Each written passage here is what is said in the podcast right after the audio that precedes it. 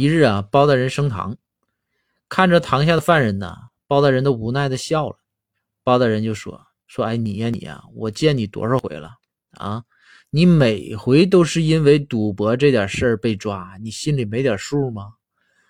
我处罚你不让你赌博，这事儿就不好使吗？啊，我包大人说话就不好使吗？”这下边的犯人说：“说大人您说话那肯定好使，杠杠的。”但是呢，我这是也是听我老师的教诲。包大人就说：“啊，你老师，你啥老师啊？叫你天天赌博呀？你你让他来，我跟他谈谈。”然后这个犯人就说：“说大人，我老师那能叫我天天赌博吗？但是我老师也教我了一条做人的准则呀。”包大人说：“哎呀，还有做人的准则？你跟我说说，你老师教你的是什么做人的？”